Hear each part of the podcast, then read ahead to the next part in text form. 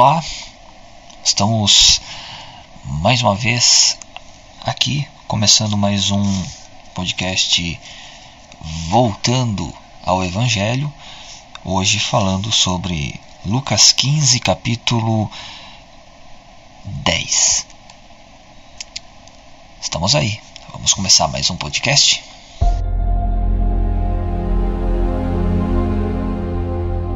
Então, voltando ao Evangelho, Lucas capítulo 15, 15, versículo 10.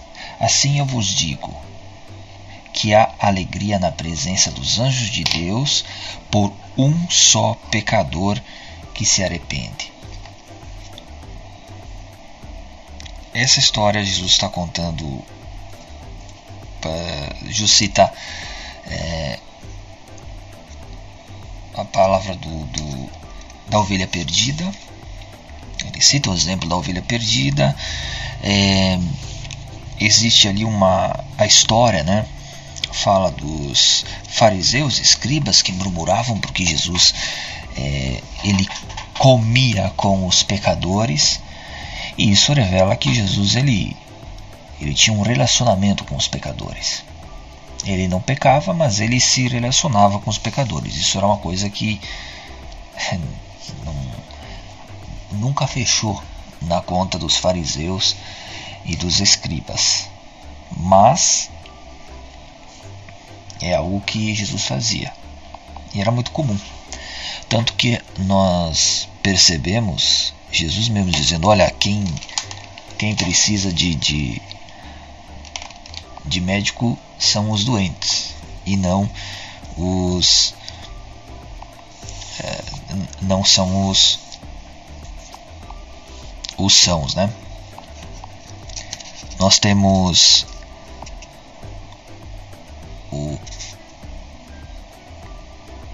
o capítulo então 10, onde Jesus insera essa história dizendo que na verdade, ele está revelando né, uh, a origem da alegria no céu, o motivo da alegria no céu. E consta lá que esse motivo de alegria é quando um pecador se arrepende, quando alguém é, resolve é, que precisa do perdão é, que precisa da salvação. Interessante, né? Não diz que é quando um pecador. É, é, a alegria no céu não é quando alguém se cura ou quando alguém se. ou quando alguém prospera, ou quando alguém recebe um milagre. Em contrapartida, é, essa é a nossa maior alegria, né?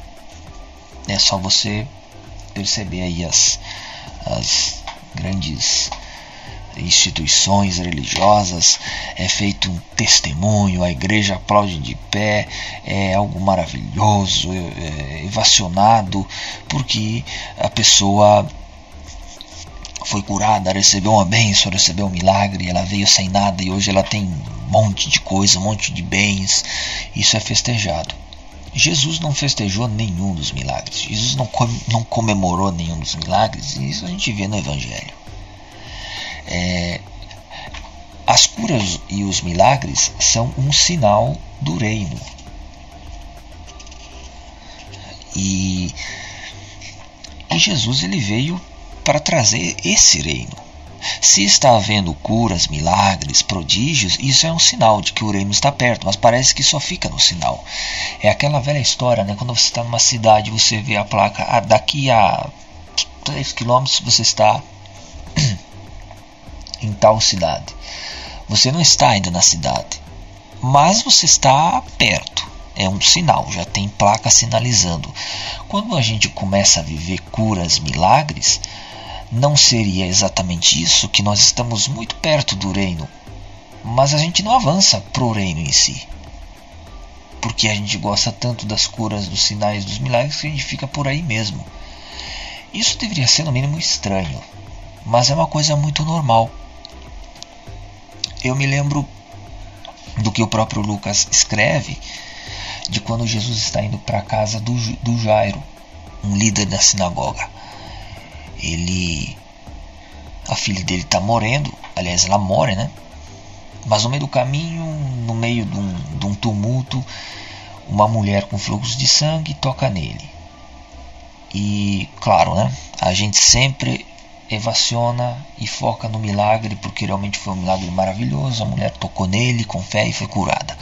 Mas a mulher tocou não só com uma simples fé, porque você olha, ela tocou com uma fé extraordinária. Ela foi curada, não só curada, a fé dela não trouxe só cura, porque Jesus olha para ela e diz: A tua fé te salvou. Ela teve fé para não só ser curada, mas ser salva. E isso impressionou Jesus. Porque Jesus disse: Olha, alguém me tocou. Alguém me tocou. E todo mundo relando em Jesus. E Pedro, né? Como alguém te tocou? Todo mundo está te tocando. Mas Jesus disse: Não, alguém me tocou com, com, com diferente. Saiu o poder de mim. Saiu o poder de mim. Alguém me tocou diferente. E foi essa mulher que chamou a atenção. Jesus se impressionou com a forma que ela, que ela só chegou a Jesus. Aí Jesus vai ir lá e, e, e vai ressuscitar a filha de Lázaro. Interessantíssimo, porque Jesus vai lá e é, é, é, ressuscita a menina. Todo mundo fica, oh, nossa, meu Deus, ela ressuscitou. E Jesus, é, muito tranquilo, levanta e olha e dá comida para essa menina, por favor, e vai embora. Não impressionou Jesus. Jesus não se impressiona e não festejava com os milagres, mas o que impressionava ele era, era a salvação. E tá aí uma coisa para a gente realmente no mínimo pensar a nossa fé é, ela faz a gente chegar só nos sinais do reino ou ela é maior que faz a gente chegar adentro e viver esse reino e viver esses princípios, porque olha, pelo que a gente vê, pelo andar da carruagem, a galera por aí só tem fé mesmo para chegar no milagre, na cura, na, li na libertação, na prosperidade, nas posses, nas maravilhas que Jesus opera. Não está errado, Jesus opera mesmo isso. O reino de Deus ele vem com esses sinais. Mas a gente vê muito sinal e vê tão pouco de, de reino hoje em dia Rapaz do céu, isso seria no mínimo da gente pensar e ficar com uma pulga atrás da orelha. Rapaz, é mesmo. Não é mesmo que não é mesmo que é verdade. A gente tá muito estranho essa nossa essa pegada aí. A alegria, a satisfação eh, no céu quando alguém vem com uma visão de que eu sou pecador, eu preciso ser salvo, eu preciso, eu careço de salvação e não somente de milagre. Os milagres vêm. O reino de Deus é, tem como sinais milagres, bênçãos, maravilhas que são operadas, mas mas viver só por isso, tá nessa nessa jornada só por isso é muita pobreza na fé. E é triste que quando a gente olha para nós e a gente só vê isso.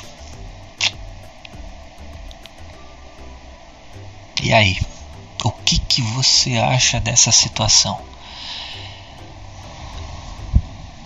É no mínimo para a gente pensar.